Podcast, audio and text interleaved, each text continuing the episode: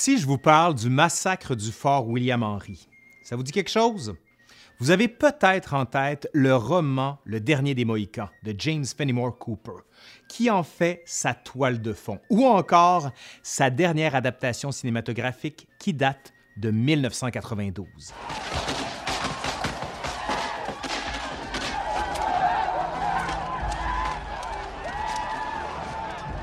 Dans la mémoire collective, autant aux États-Unis qu'au Canada, les événements de l'été 1757 au fort William Henry ont une teinte dramatique, et les nombreux récits des événements par les contemporains, témoins directs ou indirects, et les interprétations d'historiens et historiennes y ont contribué. En revanche, nulle part on trouve des témoignages ou des explications provenant des principaux acteurs, les Autochtones. Allez, Aujourd'hui, à l'Histoire nous le dira, on parle des événements du fort William Henry en 1757 et on essaie de comprendre les motivations des Autochtones.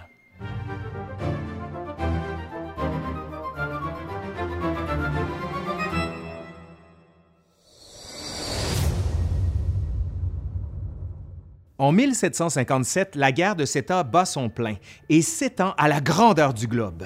Cette guerre met en scène les puissances européennes et leurs empires coloniaux.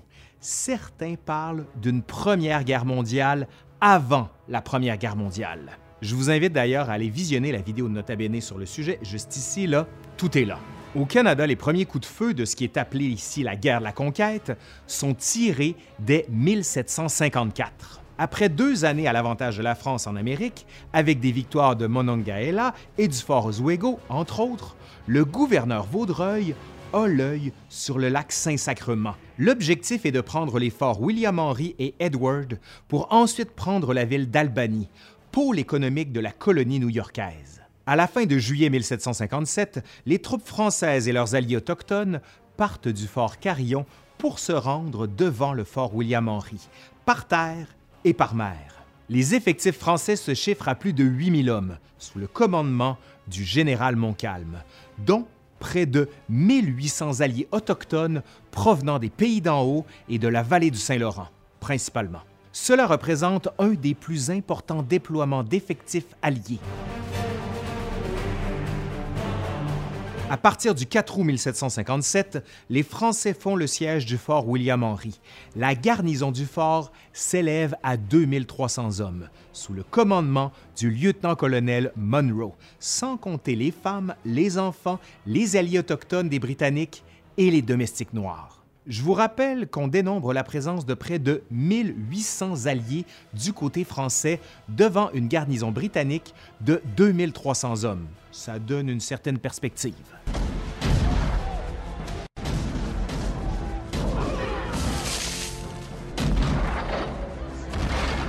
La reddition du fort a lieu après quelques jours de siège, le 9 août. Les Français accordent les honneurs de la guerre et ne font pas de prisonniers.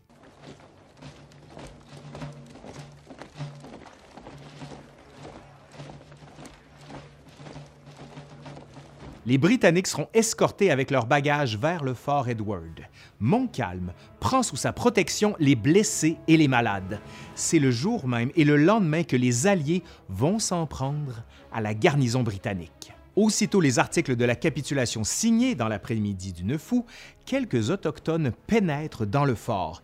Ils pillent et importunent les Britanniques présents dans l'enceinte, principalement des soldats blessés et des malades laissés sous la protection de Montcalm. Le matin du 10 août, quelques alliés vont faire une visite à l'hôpital de fortune du fort. Ils vont précipiter la mort d'une quinzaine de blessés et malades britanniques. Le chirurgien est témoin des événements et il sera épargné. Au même moment, dans le cimetière avoisinant, d'autres alliés déterrent les corps des soldats morts de la variole ou de blessures de guerre.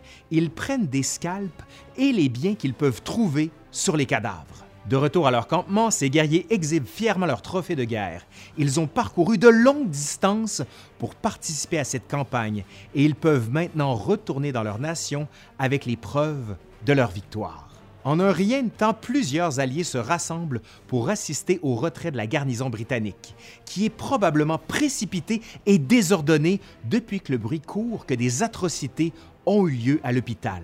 les interprètes et les officiers canadiens des Alliés autochtones ne sont pas encore sur les lieux. L'escorte française, promise par les termes de la capitulation, n'est pas très nombreuse. Dès que l'armée défaite se met en marche, des Alliés tentent de s'emparer des bagages et des vêtements des soldats britanniques. Les officiers donnent ordre à leurs soldats d'abandonner leurs effets et de ne pas résister. Les Alliés s'enivrent avec de l'eau de vie saisie dans les bagages des militaires. Les esprits s'échauffent et les Autochtones en viennent à attaquer la garnison en déroute. Les officiers français et canadiens, les interprètes et les missionnaires, alertés par des Britanniques en fuite, se précipitent pour intervenir et tenter de contenir les Alliés, mais en vain. À l'issue de ces deux jours, on dénombre une cinquantaine de morts, probablement tous des militaires, et plus de 500 captifs. C'est ce que l'histoire retiendra sous le nom de massacre du fort William Henry. Mais qu'est-ce qui a bien pu se passer pour que les Alliés agissent ainsi en dépit de la paix? Pour tenter d'interpréter les faits et gestes des Alliés autochtones lors de cette campagne, l'historien a recours à l'anthropologie, la sociologie et l'archéologie notamment, puisque les principaux concernés n'ont pas laissé de traces écrites. La guerre autochtone est une guerre parallèle à celle des Européens. Elle ne va pas à l'encontre des visées françaises, mais elle privilégie l'atteinte d'objectifs autochtones. Les Alliés étant indépendants des Français, ils mènent une guerre à leur façon et agissent selon leurs propres intérêts. La victoire autochtone, pour être considérée comme telle, doit réunir quatre conditions. 1. Faire des prisonniers. 2. Ramasser des scalps. 3 prendre du butin et 4. le tout en subissant le moins de pertes humaines possible. De cette façon, les guerriers prouvent qu'ils ont participé à la guerre et qu'ils s'y sont illustrés. En décortiquant les événements des 9 et 10 août 1757, on constate à quel point c'est la recherche de la victoire qui motive les actions des Alliés. Et clairement, à la signature de la reddition du fort William Henry, les conditions de la victoire, que sont les prisonniers, les scalps et le butin, ne sont pas remplis. Traditionnellement, les prisonniers ont trois avenirs possibles, l'adoption, la mort ou l'esclavage, c'est-à-dire l'équivalent d'un objet qu'on n'hésitera pas à vendre ou échanger. En août 1757, les Alliés ont fait des prisonniers. Les sources contemporaines le mentionnent et on estime à 500 ou 600 le nombre de captifs militaires et civils. Les Alliés vont privilégier la vente de leurs captifs aux Français. Montcalm en aurait repris entre 200 et 300 sur place, alors que Vaudreuil en aurait racheté le même nombre à Montréal.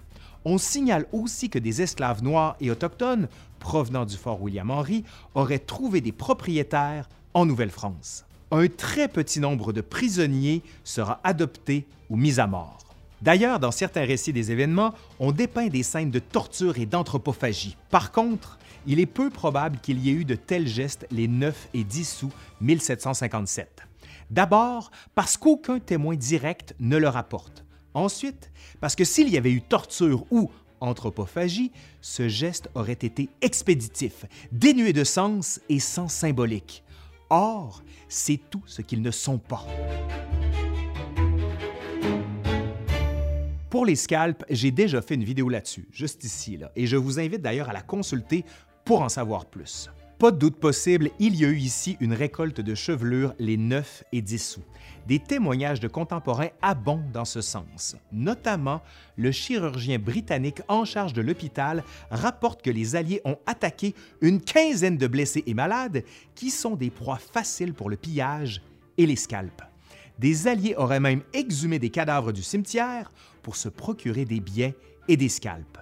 Il y a aussi des preuves archéologiques on note la présence d'un squelette sans tête parmi ceux retrouvés lors des fouilles archéologiques à William Henry, et d'autres squelettes ont eu des fractures au crâne dues à des coups de tomahawk ou occasionnés par la prise de scalp. Le nombre de chevelures prises est difficile à estimer, mais il n'est probablement pas très important, surtout en comparaison avec le nombre de prisonniers. Rappelons que sur les marchés coloniaux, le prix de vente d'un scalp, soit environ 5 livres, est nettement inférieur à celui d'un prisonnier. Toutefois, il demeure le témoin des compétences guerrières de celui qui le porte à la ceinture. On sait que le pillage fait partie des garanties négociées par les Alliés lors de leurs engagements militaires avec les Français. Et ce n'est pas récent. Les Alliés autochtones ont probablement négocié leur collaboration en 1757 à ce prix, car sans possibilité de victoire, ils n'auraient pas suivi les Français dans une aventure les menant à des lieux de leur nation. Or, après la conclusion de l'entente de reddition entre les Français et les Britanniques, les Alliés ont littéralement les mains vides. Les campagnes militaires sont des occasions pour les Alliés de se procurer divers objets métalliques ou manufacturés comme des tissus, des armes ou encore des ustensiles de cuisine et même des articles de couture. Parmi les témoins directs des événements, les actes de pillage sont abondamment rapportés. Deux militaires mentionnent qu'ils ont dû céder leur juste au corps, vestes, boucles de souliers et monnaie, ne conservant que leurs culottes, bas, chemises et souliers. Les Alliés ont vraisemblablement cherché à s'emparer d'un butin, les 9 et 10 sous, en fouillant le fort après la reddition, en déterrant les morts du cimetière et en s'en prenant aux malades et blessés de l'hôpital, ou en détroussant les soldats lors de leur départ. Avant la fin de la journée du 10 août 1757, plusieurs Alliés quittent les rives du lac Saint-Sacrement. La campagne est terminée pour eux. Ils ont des preuves de leur bravoure et de leur victoire. Montcalm ne poursuivra pas vers le fort Edward et Albany. Trop d'alliés sont partis et ses effectifs s'en trouvent diminués. L'armée française, avant de repartir, détruit les murs du fort William Henry pour éviter que l'ennemi britannique puisse s'en servir pour lancer une attaque contre la colonie canadienne. Les événements du fort William Henry en août 1757 ne sont pas sans conséquences pour les Alliés et pour la suite du conflit en Amérique du Nord. Tout d'abord, la variole contractée à William Henry va se répandre dans les nations des pays d'en haut et elles ne seront pas en mesure de fournir des guerriers pour les campagnes de 1758 et 1759. Puis, en octobre 1759, après la prise de Québec, Robert Rogers et son détachement de Rangers attaquent le village abénaki de Saint-François à titre de représailles. Et finalement, après la capitulation de Montréal en 1760, les Alliés négocieront leur neutralité dans le conflit directement avec les Britanniques parce que ces derniers leur reconnaissaient une certaine autodétermination. Sans remettre en question l'aspect cruel et dramatique des événements, il est tout de même bon de le remettre en perspective. En août 1757, il y a de fortes motivations économiques dans les choix faits par les Alliés au fort William Henry et dans les gestes qu'ils posent. La prise de prisonniers et le butin en témoignent. Sur une période de 150 ans, le jeu des alliances entre la France et ses alliés autochtones reposait sur des bases politiques, militaires et diplomatiques, mais aussi économique. La France a forgé et entretenu des liens étroits avec les Autochtones afin de maintenir son hégémonie sur le vaste territoire de la Nouvelle-France. Et, au fort William Henry, c'est l'apogée de ce système d'alliance mis en place. Le nombre de guerriers alliés participant à la campagne de 1757 est l'un des plus importants de l'histoire de la Nouvelle-France. Et bien sûr, ces guerriers souhaitaient une victoire et des preuves de leur bravoure. Il semblerait qu'en août 1757, l'aspect économique des alliances soit exacerbé et qu'il démontre à quel point les Alliés se sont bien intégrés dans cette dynamique coloniale mise en place par les Français. Peut-être même trop bien. Allez, c'est fini pour aujourd'hui. J'espère que ça vous a plu et je veux tout de suite remercier Geneviève C. Bergeron d'avoir collaboré à cette vidéo. Si ça vous a plu, donc, ben, vous savez quoi faire. Un pouce par en l'air, vous commentez, vous partagez, vous faites vivre la vidéo. Vous pouvez aller voir le Patreon. Allez, je suis Laurent Turcot de l'Histoire nous le dira et je vous dis à la prochaine. Allez, bye!